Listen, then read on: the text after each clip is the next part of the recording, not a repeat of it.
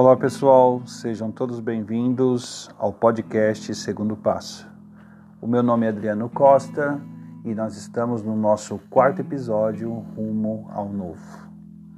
Hoje, hoje eu venho com um questionamento que, que acaba virando notícias, mas eu acho que as coisas passam a ser tão íntimas que a gente começa a observar em nós, em nossa casa, em nossa família e nas pessoas que trabalham com a gente. Como é que nós estamos lidando com a situação do isolamento, a situação da perda econômica, já que nós somos seres que fomos criados, que antes de sermos cidadãos, acabamos sendo seres consumistas. A economia, desde que foi inventada, e colocado para nós como um, uma das ideias onde ou você consome ou você não faz parte da sociedade, ela começou a nos empurrar a uma ideia de que um ser humano que não tivesse é, condições de consumir, ela não poderia ser feliz. E hoje, baseado na, nos estudos feitos pela OMS, Segundo eles, o próximo problema que nós vamos que vai abater nosso plano terrestre seria os problemas mentais, justamente pela necessidade das pessoas terem que consumir e na grande maioria da população mundial a gente está perdendo essa capacidade. Hoje eu venho com esse questionamento: até quando nós somos reféns de uma necessidade física para fazer um para completar o nosso ser. Até quanto necessitamos obter coisas, obter materiais, obter peças, obter volumes, para que a gente consiga olhar e se sentir feliz. Aonde será que a nossa capacidade de discernimento estacionou. Esta semana, infelizmente, eu tive uma perda muito grande, a perda de um irmão com 52 anos, que lutava por uma vida melhor, que se empenhava ao máximo em ser o melhor profissional possível para conseguir as coisas dele. Sempre muito honesto, muito batalhador e de repente partiu desse plano. Tudo, tudo, tudo que ele conquistou, ele não levou nada. Nem sequer a roupa ele pôde levar com ele. É nessas horas que os questionamentos às vezes aumentam, porque certas coisas não têm explicação. O que você não daria para viver um pouco mais? Será que você daria tudo o que você tem? Tudo que você conquistou com muito suor para poder viver um pouco mais, para poder usufruir um pouco mais daquilo que conquistou de maneira diferente? Aonde será que nós estamos errando ao ponto de achar que quanto mais eu acumular, mas eu vou me sentir bem. Se eu tiver três perfumes, eu vou estar sempre muito mais cheiroso que as outras pessoas. Se eu tiver dez shampoos diferentes, meu cabelo vai ser diferente todas as vezes. Eu não sei de onde que essa situação começou, onde a humanidade ela acha que o mais importante é se fazer presente como um consumidor, como uma pessoa bem-sucedida. Ela é feliz porque ela é bem-sucedida. Um dia, em um documentário que eu assisti, é, foi colocado assim como uma ideia de felicidade. É, eles falaram: se você estiver nu, caminhando por um bosque gelado, aonde a neve está no chão, nas laterais, e você está nu, passando frio. Você vai se sentir muito infeliz porque você está sentindo que está perto de deixar esse planeta. Aí de repente você encontra uma cabana onde há uma pessoa que te chama para entrar, te dá roupa para você vestir, te dá cobertor, te senta perto da lareira, te entrega uma sopinha quente. E para você, aquilo era felicidade. Aquilo que te tirou da infelicidade e te levou para um momento feliz. Isso é uma coisa muito bonita. Você percebeu a ação da felicidade na sua vida. Só que o ser humano não para isso. Ela não consegue enxergar, hoje o ser humano não consegue enxergar, que a felicidade estava naquele momento com aquelas coisas simples. Ele acha que se ele tiver acumular dez vezes essa situação, ele vai ser cada vez mais feliz e mais feliz e mais feliz. Então ele acha que tudo aquilo que te dá um momento feliz, se você tiver dez daquilo, você vai estar dez vezes mais feliz. E isso, dentro da nossa pequena do nosso pequeno conhecimento ou da nossa ignorância, não é uma coisa real. Estamos infelizmente caminhando para um abismo, um abismo escuro sem fundo. Estamos a um ponto de entrar numa guerra com nós mesmos. É impressionante quando a gente chega num estado de espírito onde a gente enxerga que a minha capacidade minha capacidade de ter algo, ela foi reduzida, por isso eu estou infeliz. Porque eu não consigo mais ter esse carro, eu vou ser muito mais infeliz. Então a gente coloca como, como parâmetro a sua capacidade de comprar, a capacidade de ter. E desde a nossa origem, voltando lá atrás, quando você vem e nasce nesse planeta, e te dão a oportunidade de nascer, porque isso é uma decisão dos pais, ter ou não ter, e você acaba vindo para um planeta sem nada. Você vem só com a coragem. Você vem nu, você vem temeroso, e você passa a aprender com os próprios pais que você é um ser humano, que até então você não sabe que você é um ser humano. Se pegasse uma criança e criasse ela no meio de, dos primatas, a criança vai nascer, vai crescer e vai ter atitude de primatas. Ela não vai andar ereta, ela vai andar curvada. Então, o meio em que a criança vai nascer, que nós nascemos, nós dependemos dos nossos pais para entender que nós somos seres humanos, que nós fazemos parte de um, de um grupo pensante, entre aspas, onde a gente veio com um diferencial nesse planeta. Somos os seres pensantes. Só que não basta isso. A partir do momento que a gente toma, começa a tomar consciência da vida,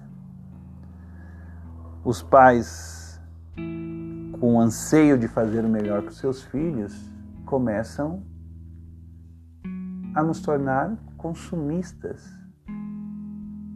E possível consumistas dos que, das coisas que forem melhores possíveis.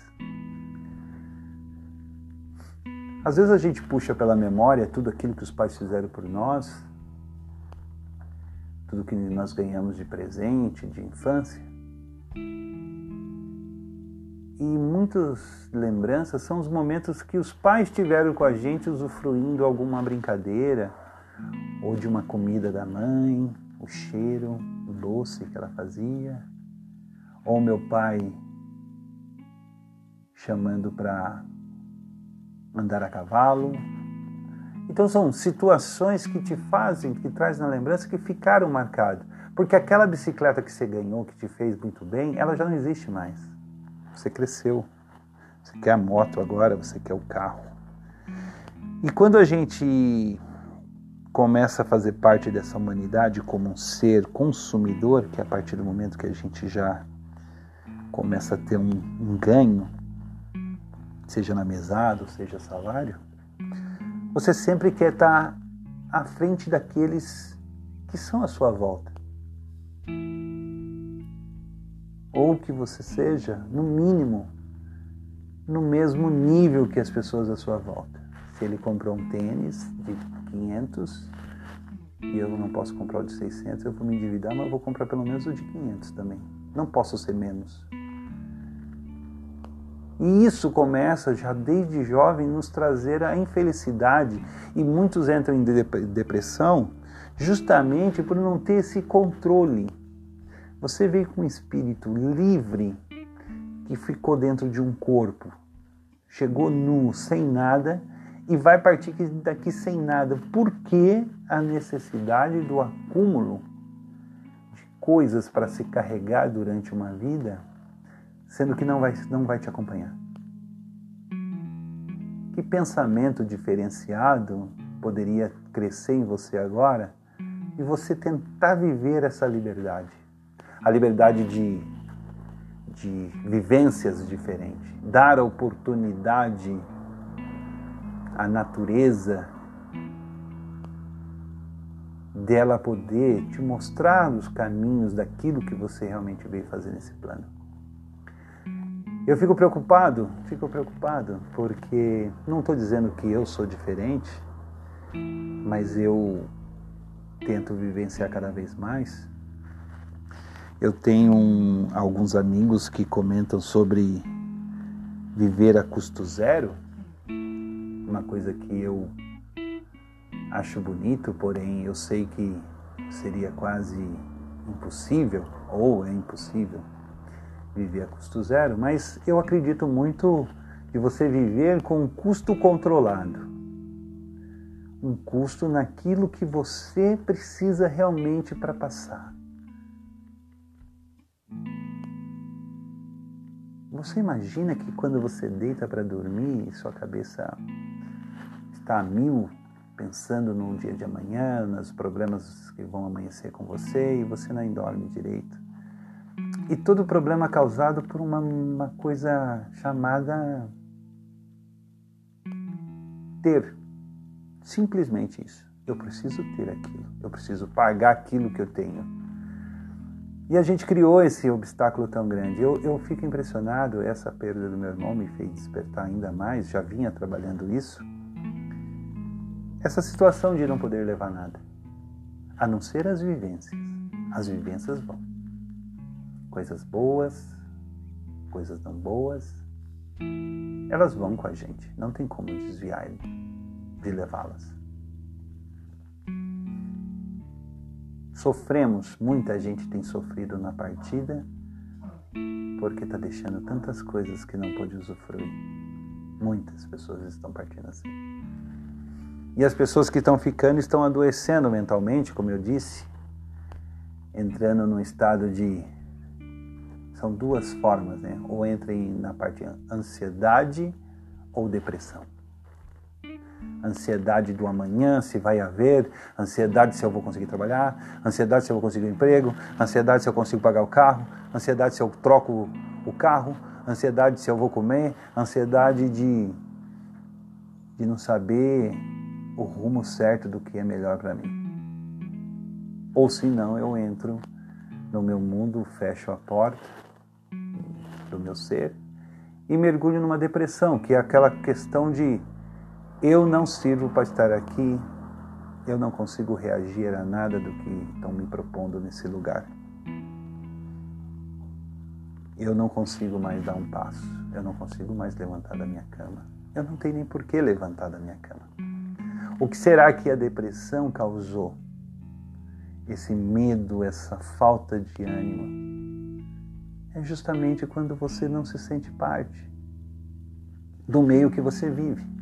Porque na verdade é um confronto do seu verdadeiro eu, na sua vivência, com aquele que nasceu lá, aquele seu verdadeiro eu, brigando com esse que existe agora, falando: você não veio para isso, você não é pertencente a essas coisas, isso tudo não vale a pena.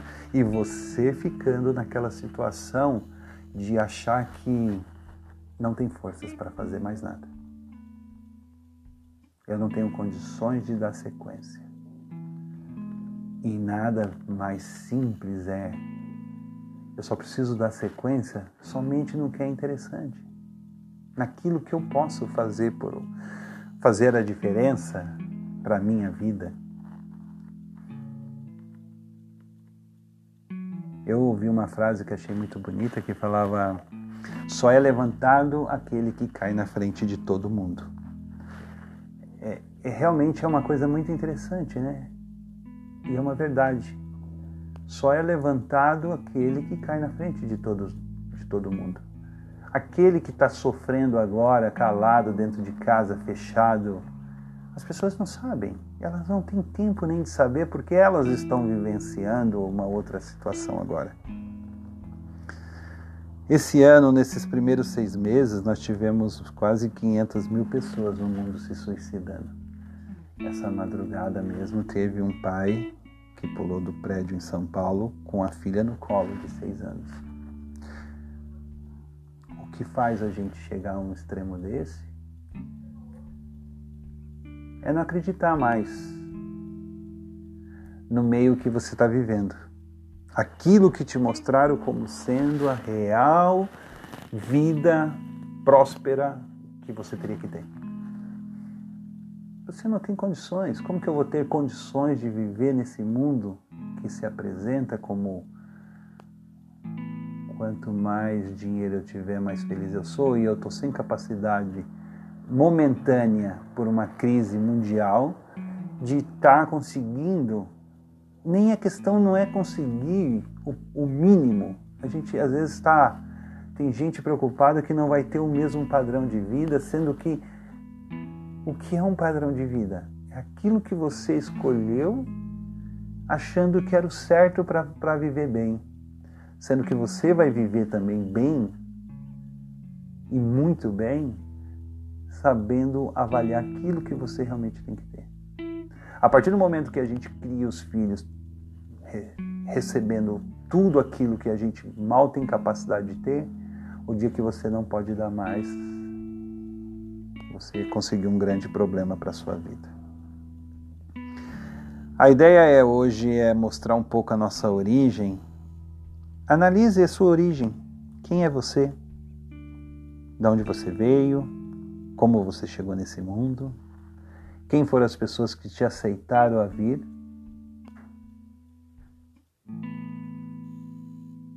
Se você realmente está nesse mundo, alguém aceitou que você viesse. Mesmo que colocou você para do, ser doado para alguém, mas não interromperam, né? Não interromperam a gestação, quer dizer, houve um problema no meio do caminho, mas eles aceitaram que você viesse. E quem, quem é você? Quem somos nós nesse momento? Aquele que chegou nesse plano e aquilo que nos transformamos hoje, que somos hoje. Não se esqueça que a nossa partida pode ser daqui a pouco. E não vamos levar nada, a não ser as vivências boas ou más, elas vão acompanhar a gente. Então eu acho, todos meus amigos, nesse momento em que nós estamos passando mundialmente, é momento de parar e refletir. O que você realmente precisa para a sua vida? O que você precisa ter? O que você precisa ser para conseguir estar bem, estar feliz? Relacionamento? Ter filho? um cachorro? o que você precisa para se sentir bem? você só precisa se conhecer. E essa é a nossa ideia aqui. Conhecer um pouco mais da nossa existência, ter um pouco mais certeza até onde vai